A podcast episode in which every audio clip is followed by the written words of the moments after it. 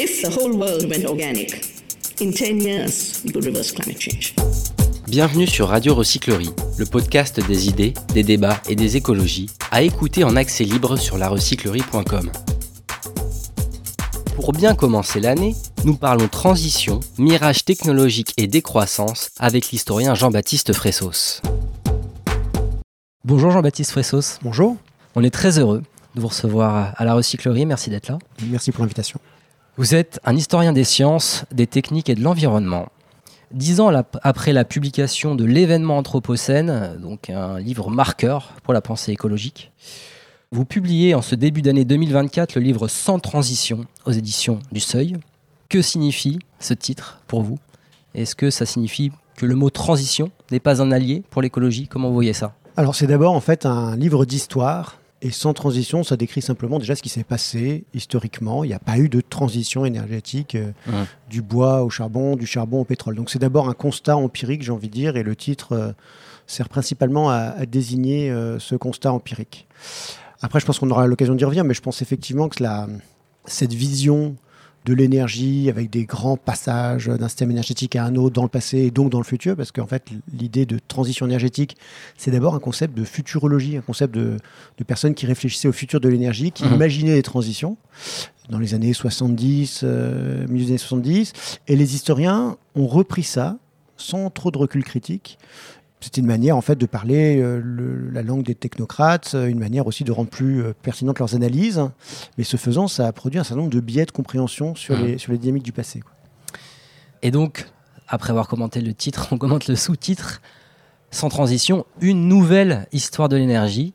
Alors pourquoi il faut, selon vous, jeter un nouveau regard sur l'histoire? Vous avez commencé un peu à répondre à cette question. Est-ce que finalement on peut dire que le récit dominant de l'histoire de l'énergie mmh. est trompeur en quelque part alors, en fait, le, mot nouveau, là, ça renvoie en fait à l'historiographie. Donc, je vais être obligé de faire un tout petit rappel sur la manière dont on a raconté et on continue de raconter l'histoire de l'énergie, y compris euh, dans les travaux universitaires. Hein. Ce dont je parle, c'est pas simplement les, ouvrages de vulgarisation, c'est dans les travaux de référence. Alors, il y a deux, deux façons principales d'aborder l'histoire de l'énergie. La première, c'est euh, de faire des grandes fresques. Et ça, c'est un genre en soi qui remonte euh, aux années 60-70, euh, des grandes fresques de l'histoire énergétique de l'humanité. Et euh, dans ces grandes fresques, on a toujours le même genre de chapitrage. Vous avez des premiers chapitres qui vont vous parler de bois hydraulique, des chapitres du milieu, ça va être le charbon, la machine à vapeur, la révolution industrielle, et le XXe siècle, ça va être le pétrole. Et ce faisant, en fait, du fait de cette organisation, euh, des choses importantes euh, ne sont pas vraiment étudiées. en gros, vu qu'on se focalise sur le nouveau à chaque époque, par exemple le charbon au 19e siècle ou la machine à vapeur au 19e siècle, c'est relativement nouveau, on oublie ou on, passe un peu sous silence, on s'intéresse pas trop. Le fait que, je sais pas moi, les renouvelables explosent au 19e siècle, que la force musculaire aussi, euh, à la fois humaine et animale, explose au 19e siècle, ou que le bois est extraordinairement important euh, dans le système énergétique au 19e. Et ce que je dis là vaut aussi pour le 20e siècle. Donc ça, c'est disons la, manière classique de raconter euh, l'histoire de l'énergie. C'est un peu ce qu'on a appris à l'école. On réfléchit par phase, l'âge, euh, l'âge du pétrole, l'âge du bois. Alors dans, dans, le désordre, je le dis, mais c'est, ça. Effectivement, avec cette idée qu'il y aurait une sorte de matière marqueur de, d'une mmh. époque. Ça, c'est le, premier problème. Alors il y a une deuxième manière d'aborder l'histoire de l'énergie qui, en fait, j'ai envie de dire la plus pratiquée par les historiens professionnels, c'est d'être spécialiste d'une énergie. Mmh. Donc vous avez des historiens du bois, des historiens du charbon, des historiens du pétrole. Et ce faisant, on étudie assez peu les interactions, mmh. ou même pas du tout, les interactions entre ces énergies et ces matières. Et un peu le, point de départ du livre, c'est de dire, bah, regardons ce qui se passe à l'intersection de ces énergies et de ces matières. Et en fait, il se passe des choses hyper importantes. Une bonne partie de la dynamique énergétique se joue justement à l'intersection de ces énergies et de ces matières. Un exemple assez frappant, pour extraire du charbon au XXe siècle, on consomme énormément de bois, et dans les grands pays miniers, rien que les étais des mines de charbon représentent plus de bois que ce que, par exemple, l'Angleterre ou la Belgique brûlaient au XVIIIe siècle, ou l'équivalent de la Belgique au XVIIIe siècle. Donc pour résumer, ces les énergies sont clairement intriquées, et même s'additionnent. Exactement. Alors ils sont dans une sorte d'expansion symbiotique, c'est un peu l'expression que j'emploie, c'est-à-dire en fait, euh, au cours des 19e et 20e siècle, c'était le phénomène dominant, c'est pas des transitions euh, d'une énergie, euh, d'un système énergétique à un autre, mhm. c'est plus une expansion symbiotique de toutes les énergies et de toutes les matières. Parce que ce que je dis sur l'énergie, ça vaut aussi pour la matière. Mhm. Et pour continuer ce préambule, vous avez beaucoup de, de graphiques très parlants dans l'ouvrage, et on voit en fait quand on réfléchit en matière de mix énergétique, on a des courbes qui sont complètement différentes que si on réfléchit en matière de valeur. On voit que les énergies finalement sont consommées quasiment de manière exponentielle euh, au fil de l'histoire. Alors c'est en train de se calmer, Dieu merci. euh, mais alors le, non, mais ça c'est un point très important, c'est qu'en fait on a raconté l'histoire de l'énergie en relatif. C'est-à-dire ce qui, ce Ouais. qui intéresse les historiens, bah, c'est de dire par exemple c'est vrai que le charbon pèse très très lourd en Angleterre en 1900 et donc on peut laisser tomber le bois. Ça n'empêche pas qu'en valeur absolue, le bois continue de croître et même croît très fortement au 19e siècle. C'est multiplié par 6 par exemple en Angleterre. Donc le problème effectivement c'est que euh, l'histoire de l'énergie avait été écrite, c'est pas un problème, c'est normal d'une certaine manière, par des historiens de l'économie. Et ça faisait sens d'étudier l'évolution d'un mix énergétique en relatif. À partir du moment où la question clé devient la question du changement climatique, bah, c'est les valeurs absolues qui comptent évidemment. Là, là, de nos jours, et ça risque sans doute de. Enfin, c'est ce qui va se passer probablement, on a une explosion des renouvelables, en particulier du solaire qui est bon marché, facile à installer. Mais si les fossiles stagnent, on n'a pas résolu la question du changement climatique. Donc on pourrait avoir un, vous voyez, un changement en valeur relative important, tout en ayant finalement un réchauffement climatique parce que les valeurs absolues, elles, euh, ne, ne diminuent pas. Alors petit détour par l'actualité, Euh, on a eu euh, très récemment un remaniement ministériel et le ministère de la Transition énergétique a sauté littéralement. Question très simple, c'est une bonne ou une mauvaise nouvelle pour vous? J'en sais trop rien. Disons que ce- cet intitulé m'avait toujours semblé euh, bizarre, puisque ça Mhm. montrait la diffusion de cette vision assez faussée en fait, euh, du passé et du futur de l'énergie, à mon avis. Euh, La mais- force de l'idée qui est, qui est bien présente. Quoi, Ouais, en ça montrait l'importance de, de la diffusion de cette idée. Après, je crois que le, le problème est plutôt d'ordre politique, de politique publique et administratif. En gros, la question de l'énergie est maintenant rattachée à Bercy, au ministère des- des- de l'économie et des finances, et non plus au ministère de l'environnement, si je comprends Mhm. bien. Et ça, c'est important parce que évidemment que euh, on peut pas, les questions énergétiques doivent, doivent être pensées avec euh, les, contraintes environnementales et climatiques. Donc ça, c'est sûr que c'est un, un- c'est plutôt un mauvais signe, on va dire, euh, en- qui est envoyé là.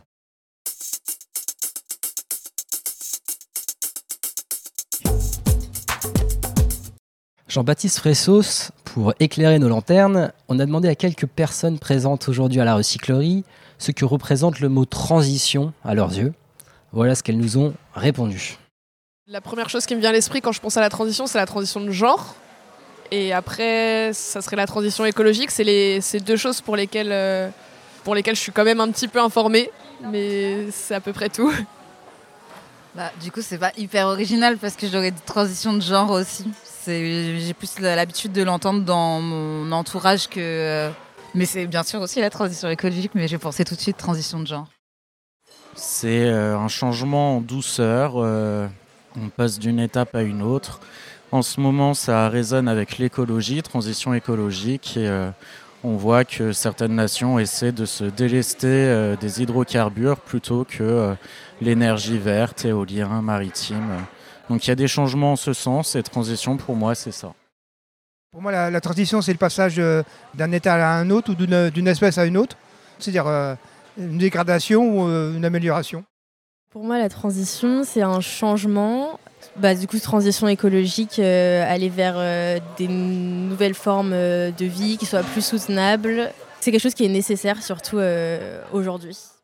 Je vous laisse euh, réagir spontanément, vous aussi. Alors, bah, euh, les- les- enfin, je suis assez d'accord avec cette compréhension. euh, donc, euh, transition, c'est le passage d'un état à un autre. Alors, euh, ce qui est intéressant, c'est non pas tant de donner des définitions comme ça abstraites euh, euh, d'une notion, mais de voir d'où elle vient, comment elle a évolué, comment elle s'est construite, qui a investi quoi dans cette affaire de transition. Et c'est ce que je fais dans la, dans la deuxième euh, partie du livre. Il y a une chose qui m'a frappé. Quelqu'un a dit. Pour moi, transition, ça indique une, euh, un changement doux, enfin un changement Progressif. progressif. ouais, donc, Et ça, c'est vrai que c'est très présent au début quand on parle de transition énergétique. Dans les années 70, euh, les experts parlent de smooth transition, donc une transition douce. On est après le choc pétrolier en disant non, mais euh, il, faut, il faut se donner les moyens de faire une transition douce vers un, un autre système énergétique. Donc il y avait derrière l'idée de transition cette idée que la chose serait progressive, qu'on serait en maîtrise, qu'on allait piloter ça. Donc il y avait un peu une, une dimension effectivement de, de gouvernement en fait, hein, des, des changements derrière, derrière cette, cette, cette idée de transition. Après évidemment la transition, euh, ça peut être une transition démocratique, de plein de transitions différentes. Une des premières Hum. transitions. C'est ça aussi qui est important, c'est le, le caractère polysémique du mot Mmh, aussi. Une euh, transition de genre, euh, on Oui, peut- on aussi l'appliquer euh, à ce domaine-là. Bien sûr. Alors, euh, pour ce qui m'intéresse, donc, euh, alors déjà, le point important, c'est que transition écologique arrive plus tard. Et transition écologique est clairement euh, un succès d'année de transition énergétique. Ça a d'abord été la transition énergétique et ensuite c'est devenu la transition écologique. on y que- reviendra. parce qu'on s'est dit, ah oui, il y, a- y le climat, mais il y a aussi Mm. la biodiversité, donc il faut parler de transition écologique en général. Donc transition énergétique, d'où ça vient? C'est au départ une forme d'expertise qui vient de la physique nucléaire. Transition énergétique, d'un point de vue purement lexical, c'est d'abord un terme de physique nucléaire. C'est un électron qui change d'état autour de son noyau. Et euh, dans les années 1960, il y a un savant atomiste qui était un ancien du projet Manhattan, qui s'appelle Harrison Brown, un Américain, qui recycle ce terme de physique nucléaire. Lui, c'est un physicien euh, nucléaire, au départ, un chimiste plus exactement. Et il va utiliser ce mot-là pour décrire, euh, en gros, le futur de l'énergie. Mais si vous voulez, c'est nouveau à ce moment-là, ce terme. Très rares sont les gens qui parlent de transition. Enfin, personne avant Braun, n'emploie précisément cette expression de transition énergétique. Donc ça vient vraiment de ce petit milieu de savants atomistes qui sont aussi des néo-malthusiens. Mm. C'est-à-dire qu'ils sont obsédés par la question de la croissance démographique et de l'épuisement des ressources. Et les notions de transition énergétique naissent à l'intersection de ces deux imaginaires, de cet imaginaire atomique, de cette utopie atomique et de l'angoisse de l'épuisement des ressources. Et là, pour le coup, on avance un peu vite dans votre ouvrage, mais euh, c'est vrai que la fin de l'ouvrage est aussi passionnante. On se rend compte que cette euh, notion de transition qui s'appliquait pour la crise énergétique s'applique désormais pour euh, résoudre soi-disant le péril climatique. On utilise le, même outil, le même élément de langage pour des problèmes qui sont totalement différents en fait. Puisqu'aujourd'hui, le problème c'est pas la crise énergétique, on a de l'énergie en abondance, on a peut-être même trop de fossiles. Si on utilise tous les fossiles, on fait péter la planète. Alors exactement, c'est exact. Ce que, ce que je raconte dans la deuxième partie de l'ouvrage, c'est comment ça se fait que cette futurologie-là, néo-malthusienne, pro-atome, qui pense le futur de l'énergie dans 3 ou 4 siècles, et qui se dit bah, il y aura une transition parce qu'il n'y aura plus de fossiles, s'est appliquée à la question du changement climatique, où la transition, elle doit avoir lieu non pas en 3 ou 4 siècles, mais en 3 ou 4 décennies. Et en plus, elle doit se faire à l'échelle globale, pas simplement pour les pays riches qui développeront le nucléaire. Et puis enfin et surtout, elle doit se faire sans l'aiguillon de la rareté, puisqu'on sait très bien qu'il y a encore énormément de pétrole, de gaz, et surtout de charbon sous nos Mhm. pieds. Et donc c'est vrai que c'est un petit peu bizarre quand même, mais enfin je crois que je dis que c'est un peu un scandale scientifique qu'on ait recyclé cette futurologie-là pour penser à un problème qui n'avait absolument rien à voir. Mhm. Alors je détaille un petit peu comment ce transfert s'est fait. Je pense que la raison la plus fondamentale, c'est que les mêmes experts économistes euh, qui s'intéressent à la question de la crise énergétique dans les années 70 sont ceux qui vont être les premiers à se saisir de la question climatique. Ils vont donc recycler des modèles, des manières de réfléchir et, un vocabulaire. Donc je prends l'exemple de William Nordhaus, qui a joué un rôle très important, un prix Nobel d'économie pour ses travaux sur le climat, qui a écrit énormément de choses très, très problématiques. Pour lui, par exemple, il valait mieux attendre. Quand dans les années 70-80, il commence à étudier la question du changement climatique, l'argument de la transition, pour lui, c'est de dire il vaut mieux ne rien faire. Pourquoi? Parce que ce sera beaucoup plus facile de décarboner l'économie euh, dans les années 90-2000 quand on aura plein de nouvelles technologies, et en particulier le surgénérateur nucléaire. Et là, on voit l'influence importante des années 70 sur euh, la manière de cadrer la question du changement climatique dans les années 80-90. Et puis, parenthèse, pour revenir euh, aux écoutes précédentes, on garde aussi cette notion de, de douceur, d'avancée progressive de la transition, qui peut se faire finalement en plusieurs décennies, euh, tranquillement. Oui, On a- on a le temps. euh, on- à la fois, on a le temps et ça sera plus doux, plus on attendra parce qu'on aura Mm. les technologies pour le faire. Voilà. Il y a un deuxième aspect qui est important, c'est que les firmes pétrolières, en particulier Exxon, et j'ai trouvé des documents assez croustillants euh, à propos d'Exxon, ont bien compris que la transition énergétique, c'était un argument dilatoire parfait. En 1982, le PDG de la R&D d'Exxon, euh, monsieur qui s'appelle Edward Davids, fait un grand discours à des climatologues en disant mais tout le monde sait que l'énergie est en transition, que le système énergétique c'est un système dynamique qui évolue vers moins de carbone, et donc euh, surtout euh, ne nous embêtez pas en gros. Et quand il dit ça, il ment éhontément parce que quelques mois plus tard, il est à Pékin où il Mhm. dit la grande énergie du 21e siècle, ça sera le charbon.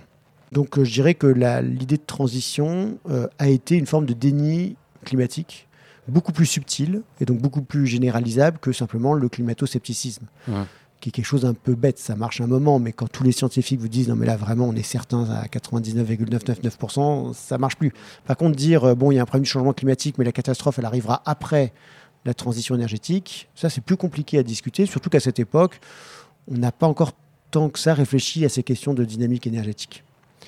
Troisième raison, et, et je m'arrêterai là, déjà trois c'est pas mal, c'est à mon avis euh, la position de négociation des États-Unis dans les arènes internationales quand on crée le GIEC Mhm. et en perspective de la conférence de Rio de 92 où euh, les États-Unis, en particulier avec un monsieur qui s'appelle Robert Einstein, poussent cette idée de transition énergétique, technologique, parce que pour eux, pareil, c'est un bon argument dilatoire. D'ailleurs, il connaît bien Nordhaus, euh, Einstein. C'est entièrement logique. Les États-Unis sont en ce moment-là les premiers émetteurs mondiaux. C'est aussi la première puissance technologique. C'est normal de faire miroiter une transition technologique qui va permettre de résoudre le problème. Voilà, donc ça, c'est vraiment des, pareil, des documents qui sont assez chouettes où on voit John Sununu, qui est le chief of staff, le chef de cabinet de George Bush père, dire à Einstein, qui est le chef du groupe 3 du GIEC et qui est aussi le négociateur américain pour Rio, dire euh, on ne va pas se fixer d'objectifs euh, d'émission, on ne va pas donner d'argent. Donc il dit no, no money, no target, play the technology card, joue la carte technologique. C'est- C'est aussi, à mon avis, euh, un aspect important, c'est que la transition énergétique a été euh, finalement un, un point de négociation, un argument dans les négociations climatiques. quoi. En fait, on se rend compte que euh, cette notion de transition, elle irrigue toutes les sphères. La sphère politique, la sphère économique, la sphère scientifique. Même les écologistes Même les écologistes, utilisent, ouais, ouais. utilisent Mhm, cette mhm. notion de transition dès les années euh, 70 et Tout à encore aujourd'hui. Oui. Donc vous disiez euh, transition, scandale scientifique, mais aussi scandale politique quelque part. Bah, donc ce passage, cette idée que, euh, en gros, euh, on peut, avec des technologies, décarboner l'économie mondiale en 30 ou 40 ans. Donc là maintenant, c'est l'objectif, c'est 2050, donc c'est même 25 ans. Au pire, 2070 pour les 2 degrés. Et encore après, il faudrait plein d'émissions négatives, donc d'absorber du carbone dans le sol. Euh, Enfin, comment dire ça devient un peu des plans sur la comète. Quoi. Et donc je pense que le problème fondamental, c'est que cette notion de transition énergétique, ça a eu tendance à dépolitiser la question du changement climatique. À partir du moment où vous pouvez imaginer avoir le même monde en croissance sans carbone, ben, vous n'avez pas besoin de réfléchir à la question de la limite de la production et les questions de la répartition. Et je pense que la, la notion de changement climatique, euh, la, pardon, la notion de transition énergétique, ça a eu cet effet-là en fait. Mhm. Euh, et puis surtout, ça a fait qu'on n'a pas vraiment réfléchi à des questions essentielles de décroissance, concrètement. C'est pour ça que Ouais. la, notion de décro- enfin, la question de la décroissance est dans une friche intellectuelle et scientifique énorme. C'est seulement maintenant que les économistes mainstream commencent à s'intéresser à ces choses-là. Dans le dernier rapport du groupe 3 du GIEC de mars 2022, bon, déjà, c'est la première fois qu'il y a un chapitre sur la sobriété. Donc il a fallu attendre le sixième rapport. Il, a Mhm. fallu, il a fallu attendre 36 ans pour qu'il y ait un chapitre sur, bon, bah, peut-être des choses, il faudrait réduire la consommation. Et le problème, c'est pas tant le groupe 3 du GIEC, c'est la discipline économique euh, en fait, euh, qui travaille sur ces questions. Il est bien dit hein, dans le rapport du groupe 3 du GIEC, euh, parmi les 3000 et quelques scénarios qu'on a reçus dans une banque de données de, de scénarios, il n'y a pas un seul qui propose un scénario incluant la décroissance économique. Pourquoi? Parce qu'on ne nous en a pas proposé, en fait. Oui. Donc il y a vraiment euh, un déficit de réflexion et de travaux là-dessus. Et, et une fois encore, il faut que les économistes commencent à réfléchir sérieusement à cela. Parce que les scénarios où, avec la technologie, on fait tout décroître d'un coup pour arriver à zéro en 2050, on- à net zéro en 2050, ça devient de plus en plus irréaliste.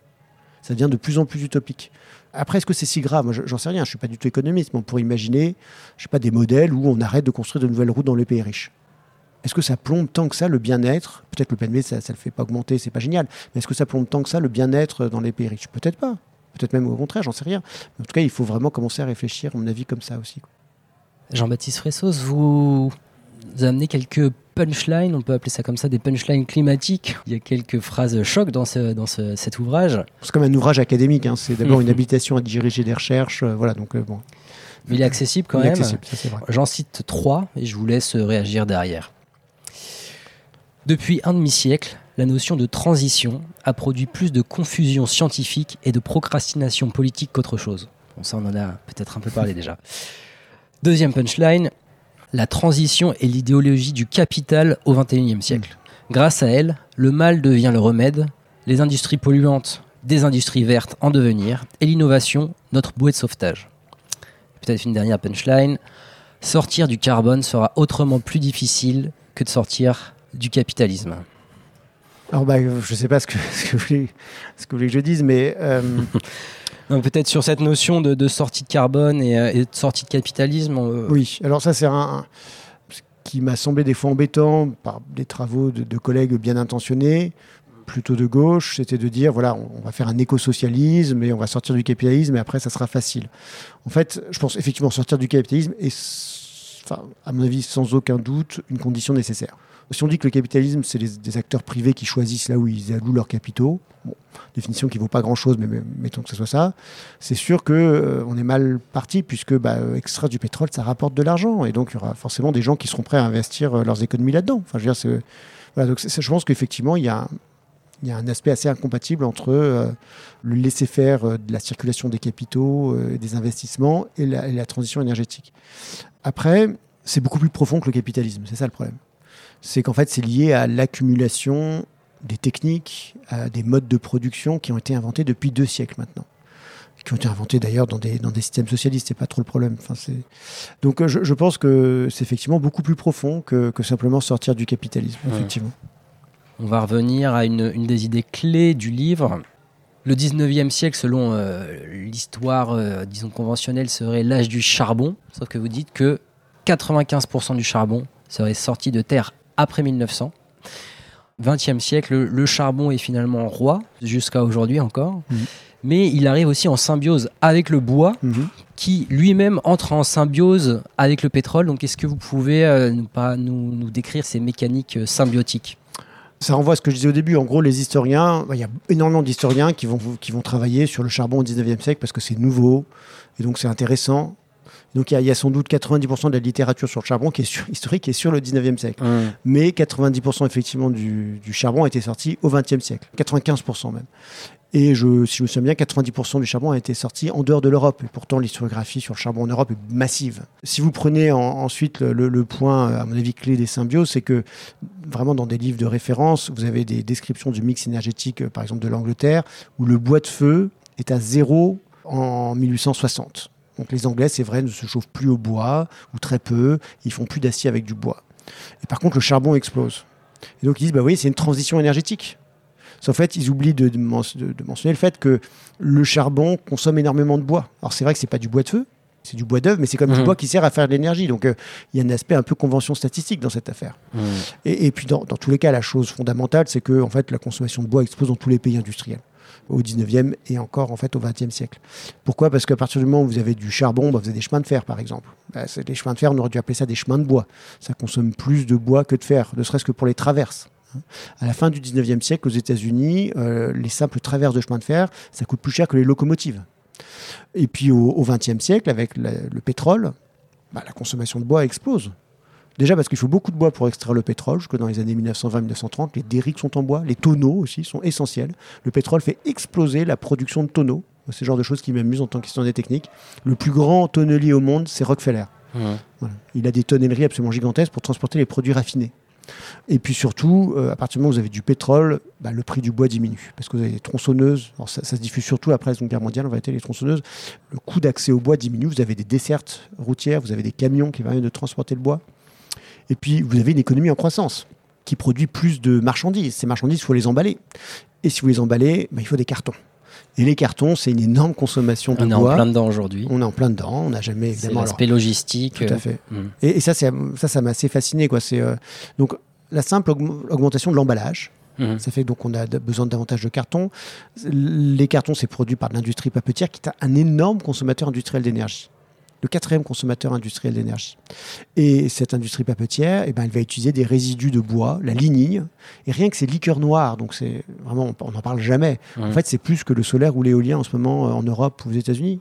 Il suffit qu'une industrie euh, du bois se mette en place, qu'elle commence à, récupérer ces, ces résidus. C'est la même chose pour le contreplaqué, pour les panneaux de particules, etc. Ça fait exploser en fait la consommation de- énergétique de bois. Donc, il faut vraiment penser ces choses de manière complètement intriquée. Et puis, dernier point important, et pareil, c'est pas très connu dans les pays riches, mais il y a eu une explosion du charbon de bois dans le monde pauvre après les années 60, grâce aux camions. De nos jours, des villes comme Kinshasa, Lagos, Dar es Salaam, plus de 10 millions d'habitants, c'est la première fois qu'on a des villes comme ça qui, consomment euh, du charbon de bois. Paris, c'était beaucoup moins de charbon de bois. En gros, euh, Kinshasa, c'est 20 fois plus de charbon de bois que Paris en 1860. Et c'est grâce au pétrole et aux camions qui permet de transporter le charbon de bois. Donc vraiment, euh, ce, récit où les énergies, on les pense d'abord comme des entités séparées et en compétition, qui est vraiment la, vision classique et dominante euh, de l'analyse des, systèmes énergétiques, en fait, elle est, vraiment problématique. Les historiens ont, pris trop au sérieux la notion de, de- de destruction créatrice d'un fameux économiste d'origine autrichienne qui s'appelle Joseph Schumpeter. Déjà, ça ne marche pas vraiment pour les technologies. Les technologies, il n'y a pas de disruption, de technologie qui remplace entièrement une autre, etc. C'est beaucoup plus compliqué que ça. Et pour la matière, ça ne marche pas du tout, du tout.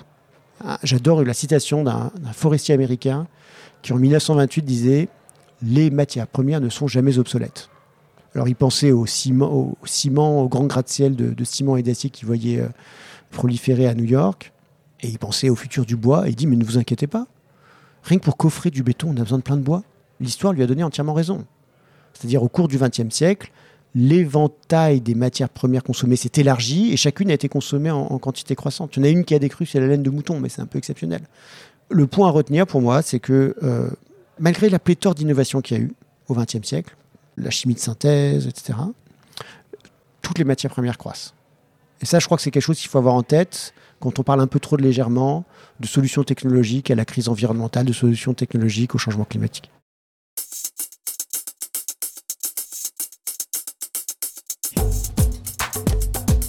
Jean-Baptiste Fressos, est-ce que vous auriez des livres à nous conseiller pour aller plus loin sur la question de l'énergie et pas que? On a besoin aussi, aujourd'hui vous le disiez, de se réarmer euh, en matière de notions, sortir de, de la transition pour aller peut-être davantage vers la décroissance, mais ça c'est un mot qui est encore un peu tabou et difficile, tabou, euh, Tout à fait. difficile à diffuser. Voilà, on vous laisse. Alors, euh, le premier livre que je vous conseillerais, c'est le livre d'un collègue historien des techniques qui s'appelle David Edgerton, qui a écrit un livre qui a été traduit en français, qui s'appelle Quoi de neuf? Une histoire globale des techniques au XXe siècle. Et c'est un livre extrêmement rafraîchissant sur l'histoire des techniques. Moi, ça m'a beaucoup aidé à réfléchir euh, à l'histoire de, l'énergie. C'est lui qui fait très bien ce point que, en fait, on, est obsédé par le nouveau à chaque époque, les historiens y compris. Et donc, on a une histoire des techniques qui est très très bizarre, qui se focalise sur le nouveau à chaque époque, sur l'innovation, et ce faisant laisse en fait l'essentiel des techniques et des, objets qui, sont utilisés à chaque époque. Donc ça, c'est un regard décapant sur, l'histoire des techniques. D'une certaine manière, mon livre vraiment s'inscrit dans cette, euh, un peu dans cette lignée. Le deuxième livre, si vous vous intéressez à l'histoire de l'énergie et des techniques, je pense celui de Vaclav Smil. Il a écrit beaucoup de livres sur ces questions, mais son dernier est, à mon avis, le meilleur. s'appelle How the World Really Works. Ça n'a pas été traduit en français. Comment le monde fonctionne vraiment. Et c'est une bonne introduction, euh, si vous voulez, un peu au, ce qu'il appelle les grands piliers euh, de la civilisation industrielle, le ciment, l'acier, les engrais, etc. Ce genre de choses, comment ça, comment ça fonctionne. Quoi. Et donc je pense que c'est un livre important, plus pédagogue que, que, ces autres livres. Je peux conseiller aussi le livre qui sort en même temps que mon livre, celui de Célia Isoar, qui aborde la question de la transition, mais du point de vue de la consommation des métaux. Alors, c'est pas l'argument classique et assez fallacieux en vérité que, mon Dieu, la transition énergétique, ça va consommer plein de métaux. En fait, c'est très astucieux son argument, c'est de dire les études qui sortent pour dire, mon Dieu, la transition énergétique consomme plein de métaux, c'est souvent piloté par l'industrie minière. Pourquoi? Parce que, en gros, à partir des années 2000, les États occidentaux, euh, Europe et États-Unis, commencent à rentrer en compétition avec la Chine pour l'accès à certains métaux critiques. Et dans les années 2000, il y a plein de rapports qui sortent sur métaux, mines et souveraineté industrielle, technologique. Ça fait entièrement sens. Arrive l'accord de Paris de 2015. Là, d'un seul coup, la question de la décarbonation devient centrale. Et exactement les mêmes rapports qui disent exactement la même chose deviennent des rapports non pas sur métaux et souveraineté, mais métaux et transition. Et c'est une manière de réenchanter la mine. Une- en gros, euh, la, la transition devient le paravent Mmh. de l'expansion de tous les métaux. Mais alors, évidemment, il en faut un peu pour faire des éoliennes, des panneaux solaires, mais c'est pas ça qui importe. Il faut aussi plein de métaux pour faire des voitures, pour faire de l'électronique, pour faire de l'armement, pour faire des avions. C'est ça qui consomme beaucoup de, de métaux un peu compliqués. Voilà. Donc ça, c'était aussi un très bon livre.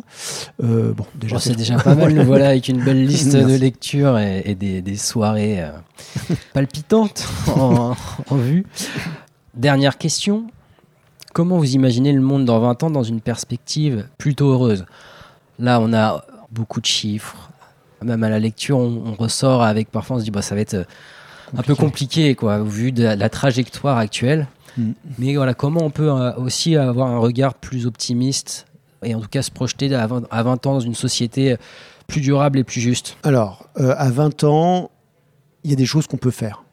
Donc c'est un monde, à mon avis, où on aura bien compris qu'il ne faut pas euh, fantasmer sur les solutions technologiques, où on organise euh, une forme de décroissance et donc de répartition, parce que sinon la décroissance est absolument intolérable, où on réfléchit à l'utilité sociale du carbone, c'est-à-dire que bah, y aura du CO2 dans l'économie dans 20 ans, autant qu'il soit émis là où c'est vraiment utile, dans les pays où c'est vraiment utile, pour les usages où c'est vraiment utile. Et puis, il y a un monde aussi où on peut espérer, par exemple, je ne sais pas, que les centrales euh, thermiques au charbon aient quasiment disparu, que les centrales au gaz ne fonctionnent que dans les périodes où il n'y a ni vent ni soleil, mais que l'essentiel soit produit euh, par des renouvelables. Une fois encore, mon livre n'est pas du tout anti-renouvelable ou anti-technologie, Mmh. c'est pas du tout ça la question. hein. C'est vraiment un, un livre qui plaide plutôt pour faire preuve de discernement technologique sur ce qu'on peut vraiment attendre des techniques et ce sur quoi il faut plutôt miser sur la sobriété. Merci beaucoup Jean-Baptiste Fressos. Merci Simon. À bientôt. If the whole world went organic, in 10 years, we could reverse climate change. Toutes nos émissions sont disponibles en podcast sur larecyclerie.com. Oui, mais est-ce que si moi je fais un truc tout seul, ça sert à quelque chose?